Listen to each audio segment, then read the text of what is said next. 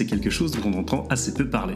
Et pourtant, nous verrons dans ce podcast que ça peut être un outil très puissant pour aller mieux.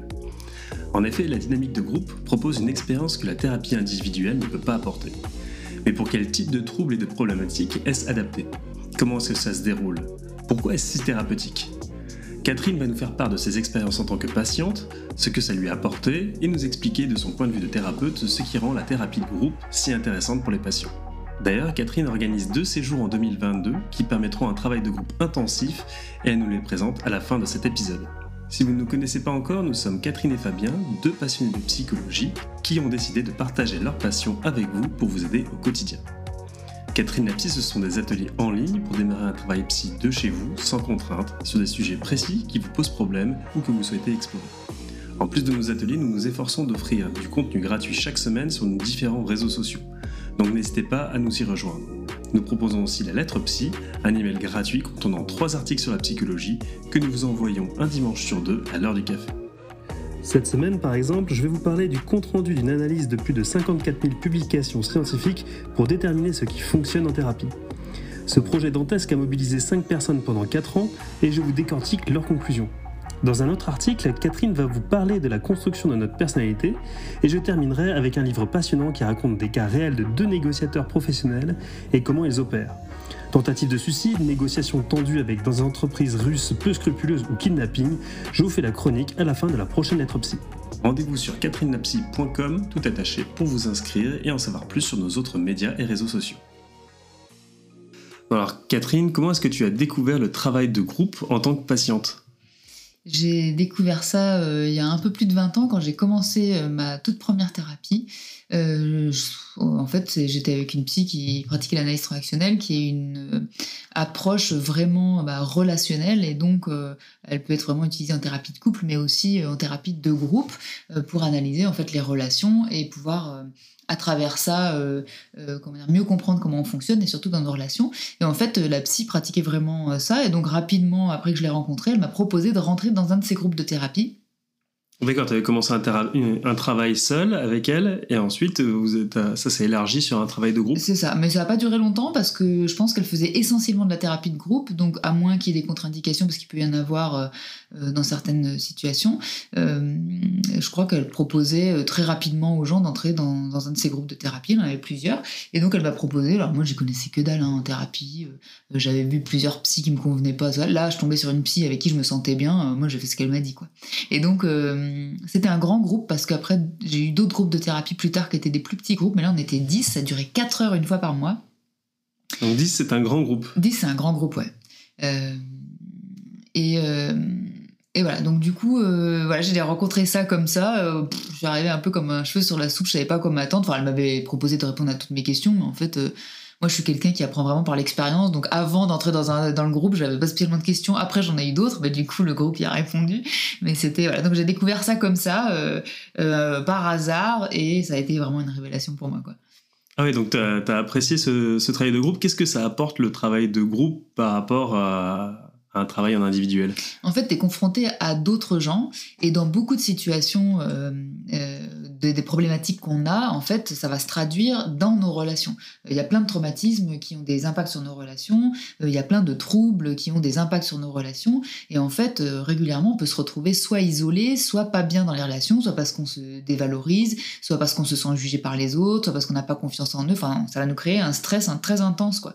Et donc, quand tu fais une thérapie euh, seul à seul, donc c'est très important d'avoir la relation avec le thérapeute, mais c'est pas du tout pareil d'avoir une relation avec des pairs. Tu n'as pas, quand tu es dans un groupe de thérapie, tu n'as Des pairs, si tu veux dire des gens normaux, quoi. Des, des, pairs PAIR, quoi. Euh, mais des pairs, tu veux dire, c'est pas. C'est pas des psys. C'est pas des psys, ouais. parce que c'est pas pareil. D'ailleurs, on le voit bien dans la thérapie de groupe, euh, même dans celle que nous, on a pu euh, expérimenter récemment en tant que euh, thérapeute et animateur de, du groupe ensemble, bah, quand les, toi ou d'autres membres du groupe disaient des choses, bah, parfois ça avait plus d'impact quand moi je le disais, puisque moi je suis, enfin les gens ont de moi la représentation de la psy avec une posture d'autorité là-dedans, donc parfois quand je dis un truc, c'est arrivé à plusieurs reprises, mais les patients le font aussi en individuel, et ils disent oui mais vous vous dites ça parce que vous êtes psy quoi. Ah, comme quand ta grand-mère te dit que t'es beau. c'est ça.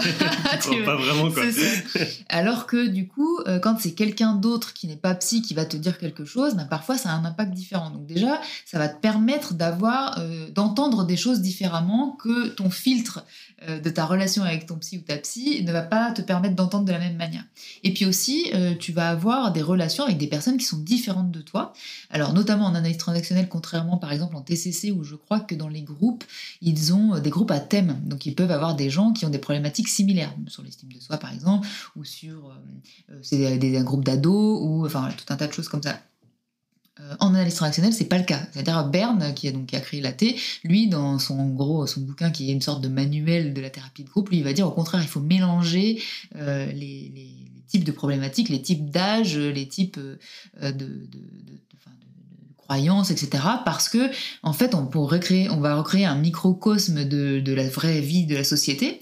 Et donc, ça peut être une sorte d'entraînement à la vie de tous les jours, mais dans un cadre qui est hyper sécurisé. Parce qu'évidemment, tu as toujours le psy qui est là pour euh, euh, réguler les choses s'il y avait un conflit, pour justement apprendre comment on fait pour avoir un conflit, entre guillemets, bienveillant, euh, pour apprendre à s'exprimer, parce qu'il va être aussi attentif aux personnes qui n'osent pas s'exprimer, ou au contraire aux gens qui prennent beaucoup de place, on va pouvoir leur demander de laisser un peu plus de place aux autres, etc. Et donc, on va pouvoir réguler des choses, on pourra faire des expériences qui sont pas du tout possibles en thérapie individuelle. Et donc c'est ça qui est aussi hyper intéressant. Et oui, et puis en plus, euh, alors on a fait un petit sondage sur Instagram. Euh, donc c'est une communauté qui est essentiellement féminine euh, plutôt mm. qu'on a. Et quand on demandait en fait si vous, on voulait, si les personnes souhaitaient avoir un psy homme ou une psy femme, euh, on a eu 80% de réponses, euh, c'était euh, psy-femme. Mm. après, peut-être 10%, de réponses, c'était on s'en fout, on s'en fiche. Et puis, et puis après, 10%, 10% restants, c'était pour des hommes. Mais bon, c'était un, on va pas dire que c'est une vérité parce que c'est comment dire, c'est une, étude biaisée vu que on a un type de public qui est mm. essentiellement féminin d'un certain âge. Mais ce que je voulais dire par là, c'est que si ça se trouve, parce que moi j'aurais tendance à prendre un homme. Je suis un homme, j'aurais tendance à prendre un homme à vue de nez comme ça. Euh, mais euh, du coup, je me demande si on prend pas des psys qui nous rassurent et qui auraient tendance à nous ressembler finalement. Euh... Alors, je dirais pas forcément ça. Je pense que c'est vraiment différent selon les personnes. On peut imaginer qu'il y a aussi des situations dans lesquelles on va aller vers quelqu'un qui ressemble à une figure familiale rassurante pour nous. Donc, hmm. parfois, ça va être la grand-mère. Parfois, moi, c'était vraiment ça. C'est-à-dire que moi, ma psy, avec qui j'ai eu confiance, euh, c'était une dame, euh, alors à l'époque, hein, il y a plus de 20 ans, je trouvais qu'elle était vieille. Aujourd'hui, je te dirais, elle n'était pas si vieille que ça. Mais bon, pour moi, à l'époque, je sais pas, moi, elle devait avoir la cinquantaine ou entre 50 et 60. Et euh, elle avait un certain embonpoint. Et pour moi, c'était vraiment comment dire, la représentation d'une grand-mère rassurante. Donc je pense que ça a joué, ça suffisait pas, je pense. il y avait plein de choses qui m'ont plu, d'autres aussi. Mais voilà, j'avais vu homme, j'avais vu des personnes plus jeunes, euh, j'avais vu des personnes plus minces, et finalement, bah, ça me, dans ma représentation de, familiale, bah, c'était plutôt elle, elle correspondait plus à quelque chose qui me, mais je me souviens même aussi de toi, d'un psy euh, qui te mettait en confiance tout simplement parce qu'il avait une moustache. et euh, vu que ton papa et ton grand-père euh, ont des moustaches, et eh ben il avait il avait justement cette moustache qui te qui te mettait on va dire dans un bain inconnu un peu. Exactement. Donc effectivement de passer dans un groupe, ça peut sembler se mettre se confronter à l'inconnu et à, et à différentes différentes euh, types de personnalités, des choses qu'on n'a pas l'habitude d'avoir. Voilà, et ça va te permettre aussi de, bah, tu vas te rendre compte rapidement, mais comme dans un groupe de la vie de tous les jours, il y a des gens avec qui euh, d'emblée tu vas beaucoup plus accrocher, et d'autres euh, euh, d'emblée avec qui tu vas pas accrocher. Et avec le temps, bah, ça va te permettre de te rendre compte de pourquoi tu as accroché avec telle et telle personne. Puis parfois, c'est les personnes avec qui t'accrochais le moins au début, euh, qui, avec qui tu vas être plus proche. Enfin, voilà. Donc, tu as toute une sorte d'apprentissage euh, de la relation qui se fait dans un cadre hyper sécure et qui va permettre de traiter un certain nombre de choses. Donc, ça, c'est hyper intéressant. Et puis, bah, comme j'ai pu le dire dans une vidéo YouTube qu'on a fait sur la reconversion récemment, moi, j'ai aussi rencontré des gens qui avaient l'âge de mes parents. Donc, à cette époque-là, moi, j'avais une petite vingtaine. Et j'étais malade euh, sur le plan anxieux depuis plusieurs années. Euh, mes parents, c'était très compliqué pour eux. Euh, et, et ben là, j'ai vu des patients qui étaient là et qui avaient des problèmes avec, des avec leurs enfants. Ça m'a permis de comprendre des choses qui pouvaient se passer en fait dans la tête de mes parents, alors que c'est pas qu'on n'en parlait pas, mais moi déjà j'étais tellement anxieuse que j'étais pas tellement euh, apte à ça. Il y avait des réactions. pas ouverte, c'est ça J'étais pas ouverte, enfin, j'avais pas de disponibilité hmm. psychologique pour euh, euh, essayer de comprendre ce qui se passait dans la tête de mes parents. Et puis, leurs réactions, qui étaient parfois un peu paniquées, je l'ai compris après, ça se manifestait d'une certaine manière que moi, j'interprétais autre chose que de la panique. Genre, ils avaient peur pour moi, en fait. Mais moi, je l'interprétais comme ils en avaient marre de moi.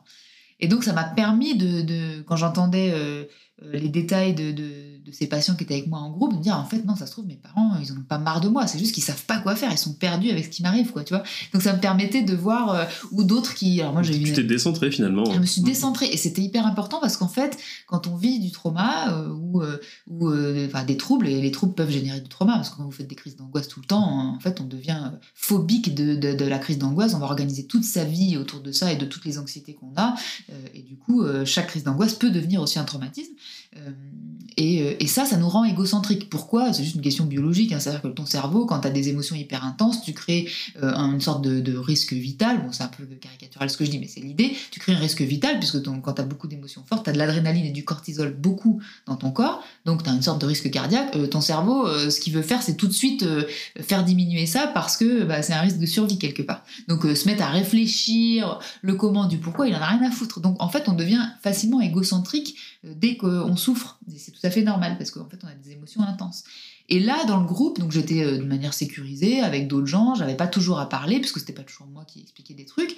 Et donc j'entendais des choses euh, qui me permettaient de me dire, mais en fait, mais tout le monde n'est pas anxieux. Parce que moi, je croyais que tout le monde était anxieux, quoi. Tout le monde avait peur de mourir. Moi, c'était ça mon truc. J'avais, euh, je croyais que j'allais crever tout le temps.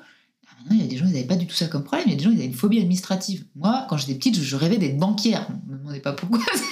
voilà, c'était mon truc. La paperasse, à l'époque, j'adorais ça entendre que des gens avaient des phobies administratives, autant te dire que c'était juste. Pas entendable. Ah, mais c'est pas que c'était pas entendable, c'était genre. Ah bon? So what? Euh, Moi, j'étais dans une sorte de dépendance affective. Donc, j'avais jamais de mal à, trouver des petits copains parce que euh, j'avais besoin d'être seule. Par contre, j'étais mal accompagnée parce que je prenais les premiers venus. Non, tu n'avais pas besoin d'être seule. Tu t'es dit, je pouvais pas être seule. Ah oui, je pouvais pas. Je, pouvais pas être seule. J'avais une dépendance affective, donc je pouvais jamais être seule. Donc mhm. j'étais toujours avec quelqu'un. J'avais toujours un, un, copain. Ça se passait jamais bien parce qu'évidemment je prenais euh, jamais soin de savoir si j'étais bien avec ces personnes. Mais en tout cas, euh, dès très jeune, été en couple. Euh, et à côté de ça, dans mes groupes de thérapie, j'avais des gens qui avaient du mal à trouver un conjoint ou une conjointe. Et moi j'étais là, what? C'est quoi ce délire? Mais attends, on trouve euh, comme on veut, quoi. Euh, voilà. Euh, donc il y, a eu plein de, problématiques. Ça m'a fait découvrir d'autres problématiques. Et ça, rien que ça, ça m'a aidé aussi à m'apaiser, moi, sur mes trucs, en disant, ok. Voilà. Et puis à côté, il y avait aussi des gens qui avaient un peu des troubles anxieux, mais ça se manifestait pas exactement comme moi. Enfin voilà, toute cette diversité m'a permis, comme tu dis, de me décentrer et ça m'apaisait vachement. Et ça, j'aurais pas pu le faire en individuel parce que la psy m'aurait dit mais tu sais, pour des gens, ça se passe comme ça, etc. Donc je l'aurais entendu. Mais c'était pas pareil que de le vivre. Ouais, tu l'as vécu, tu l'as ressenti. Il y avait des gens qui pleuraient pour cette histoire de. de je sais pas, moi, je dis n'importe quoi. Euh, il y avait la famille administrative, il y a des histoires. Enfin, je, sais plus exactement, hein, ça fait plus de 20 ans, mais euh, ils pleuraient pour ça, quoi. Mais c'était une révélation pour moi de me dire que les états dans lesquels moi j'étais, bah, eux, ils pouvaient l'être pour un truc qui, moi, était pas du tout problématique pour moi, quoi. Hmm. Donc c'était hyper. Euh, comment dire, apaisant pour moi de voir qu'il y avait voilà, il y avait d'autres choses possibles, euh, d'autres manières de vivre aussi des situations que je vivais. Enfin voilà, tout, un tas de choses. C'était vraiment. J'aurais pas pu rencontrer ça en thérapie individuelle. Sans compter que j'imagine le groupe te fait des te fait donc des retours, euh, des retours qui, qui, qui doivent être finalement assez impactants, euh, j'imagine, quand tu les reçois. Tout à fait, parce que effectivement dans la thérapie de groupe, en tout cas en analyse transactionnelle, et je crois que c'est pareil dans les groupes de TCC, dans les autres approches je connais moins. Euh, en fait, quand il y a un travail qui est fait par une des personnes, euh, ensuite on va demander aux autres ce qu'ils en pensent. Euh, et donc, parfois, alors c'est plus rare, mais ça arrive, on va avoir un retour un peu négatif, alors jamais agressif, c'est là que justement on, doit, on va apprendre notamment à faire la différence entre un désaccord, de la colère et de l'agressivité, pour voir comment on peut exprimer une colère ou un désaccord de manière tout à fait bienveillante. mais si c'est bienveillant, des fois, bah justement, ça va t'apprendre à recevoir des critiques, te dire, mais en fait, c'est la vie d'une personne, mais quand t'as 10 personnes, notamment s'il y en a un qui te fait un feedback en disant bah quand t'as fait ça, moi ça m'a un peu agacé parce que tu vois, euh, moi quand je suis chez moi et que ma fille fait ça, euh, bah je trouve que c'est pas respectueux vis-à-vis de moi par exemple.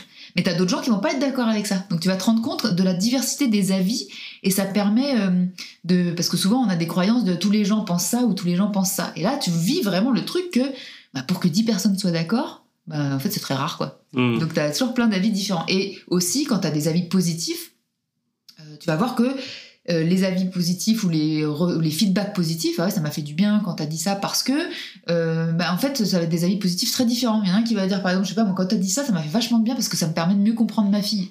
Puis un autre va dire, euh, ah non, moi, ça m'a pas fait du bien, mais par contre, ça m'a fait comprendre un autre problème. Du coup, c'était vachement intéressant ta logique de pensée. Donc, ça va être. tu vas, donc, tu vas voir aussi que finalement, les avis que les gens émettent sont très personnels et très en lien avec ce qu'ils vivent. Et tu vas pouvoir prendre ce qui te parle à toi, et puis quand ça te parle pas, bah, tu vas juste être euh, content et sentir à l'intérieur de toi que c'est hyper agréable que ton expérience douloureuse, elle aide des gens. Et ça, c'est, tu peux pas l'avoir en individuel parce que bah, tu vas pas aider ton psy. Enfin, si, ça arrive parfois, mais tu le sauras pas parce qu'en fait, le psy est pas là pour te dire ce qu'il a aidé dans ce que tu racontes. Mais en thérapie de groupe, tu vas pouvoir entendre. Mais en fait, ce qui est douloureux pour toi, bah, moi, ça m'a fait du bien. Putain, mais ça fait tellement de bien. Tu vois, c'est comme si un petit peu ta souffrance, elle était moins. J'allais dire moins inutile. C'est pas qu'une souffrance est utile, mais euh, dans le sens où. Bon, ok, c'est pas que du temps perdu, quoi. Si tu peux parler de ta souffrance, en fait, parfois, ça aide des gens, quoi. Et moi, pour moi, c'était vraiment un truc. euh, c'était dingue, quoi. Il fallait, j'avais besoin de le vivre et c'était fantastique, quoi. Hmm. Incroyable. Mhm. Et euh, qu'est-ce que- qu'est-ce que- qu'est-ce qu'on peut traiter finalement dans ces groupes euh, comme type de, de problème finalement? Tellement de choses, tellement de choses. En fait, euh, bah, bien sûr, on va dire tu vas traiter les problématiques relationnelles, mais les problématiques relationnelles, elles viennent de plein de problèmes différents. Elles viennent des troubles anxieux, euh, t'as peur des gens, euh, t'as peur de la relation. Elles viennent de euh, des jugements trop sévères sur toi-même, qui fait que bah, le jugement des autres, il devient insupportable parce que euh, bah, toi-même tu te juges tellement que voilà, t'es très susceptible parce que c'est insupportable déjà de se juger toute la journée. Ça vient de troubles de l'humeur, par exemple. Euh, ça vient de traumatismes que tu as vécu, euh, où du coup, euh, ben, il y a des gens qui étaient autour de toi, ils t'ont pas aidé, donc toi, en tant qu'enfant, tu t'es dit, bon, ben, en fait, personne peut rien faire, donc soit de l'im- l'impuissance, mais aussi on peut faire confiance à personne, ils étaient là, ils ont rien fait.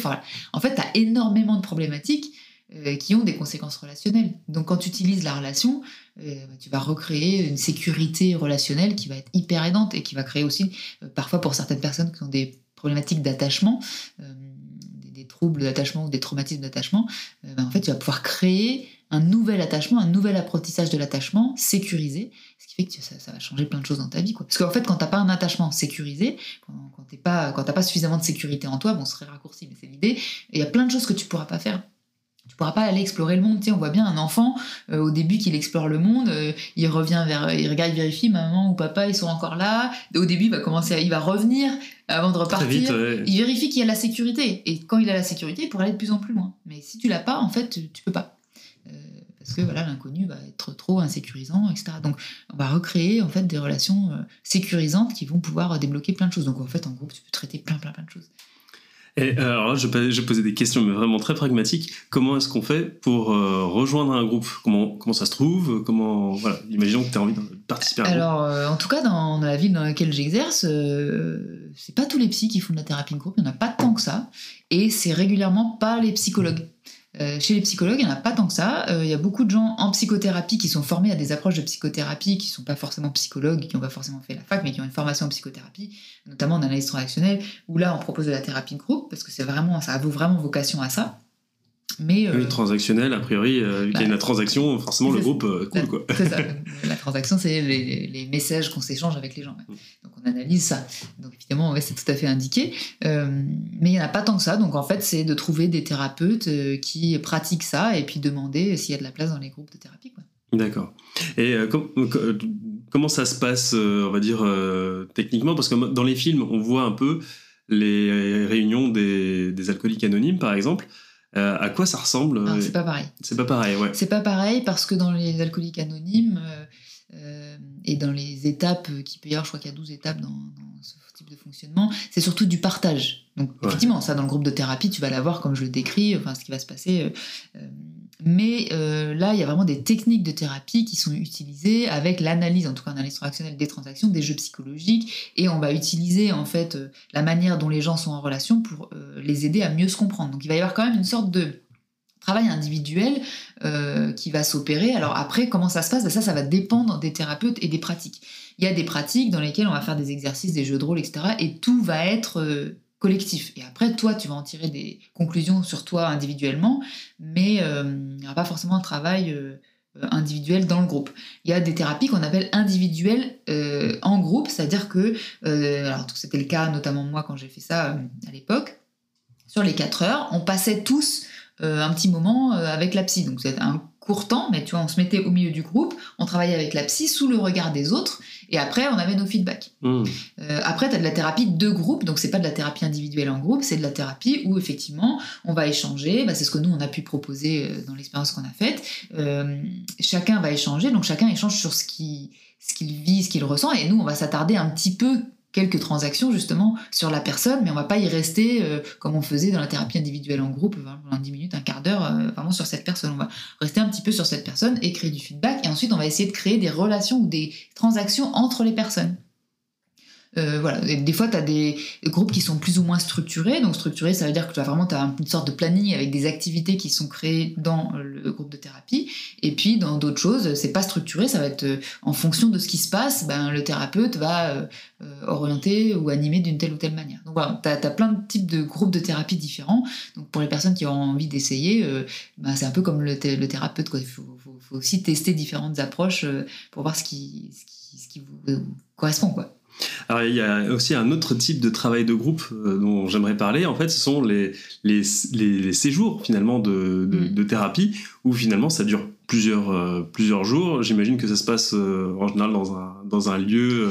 Alors, ce que tu décris, ça, je, vais, je vais différencier ce que moi j'appelle les marathons thérapeutiques et puis les séjours. Ah. Parce que moi, j'ai fait des marathons thérapeutiques, donc ça, je les ai fait en analyse transactionnelle, j'imagine que ça existe aussi dans d'autres approches. En fait, effectivement, tu vas passer un week-end, enfin en tout cas moi c'était le week-end, c'était du vendredi soir jusqu'au dimanche. Euh, pour travailler de la thérapie. Mais tu es dans ta ville, de manière générale, et tu rentres le soir, tu dors chez toi. Hmm. Donc ça aussi, on pourrait dire que c'est un peu, c'est de l'intensif. Euh, l'idée, en fait, euh, c'est d'avoir, comme c'est très intensif, tu vas émotionnellement être beaucoup plus impliqué impacté parce que euh, tu n'as pas le temps de recul que tu as entre deux séances quand tu vas une fois par semaine, une fois tous les 15 jours, euh, où tu vas pouvoir euh, digérer ce qui s'est passé, etc. Donc là, en fait, on va activer émotionnellement tout un tas de choses et donc ce sont des choses qu'on va pouvoir travailler, qu'on pourrait pas travailler si c'était moins intensif finalement. mais par contre, le soir, tu rentres chez toi. Donc tu peux retrouver aussi ton lieu euh, à toi, etc. Euh, c'est ni positif ni négatif, hein, ça dépend des, préférences de chacun. Ça, c'est le marathon thérapeutique. Euh, moi, j'en ai fait trois ou quatre, je crois. Ça dépote. Hein. Derrière, j'avais besoin de ma thérapie pour décanter un peu tout ça. Mais justement, ça m'a fait vachement avancer parce que ça m'a permis d'aller chercher des choses que j'aurais pas vécues en thérapie individuelle. voilà, ou même de groupes qui duraient deux heures. Quoi. Là, quand tu bosses pendant trois heures, c'était 6 ou 7 heures par jour. Hein. Le premier soir, c'était 2 heures, après, c'est 6 ou 7 heures par jour. Donc, c'est vraiment un travail euh, différent, quoi. Il y a des gens à qui ça correspond pas, parce que justement, c'est intensif, et il y a des gens, au contraire, à qui ça correspond bien, parce que, euh, notamment, quand euh, on a du mal à exprimer ses émotions, ce qui était mon cas.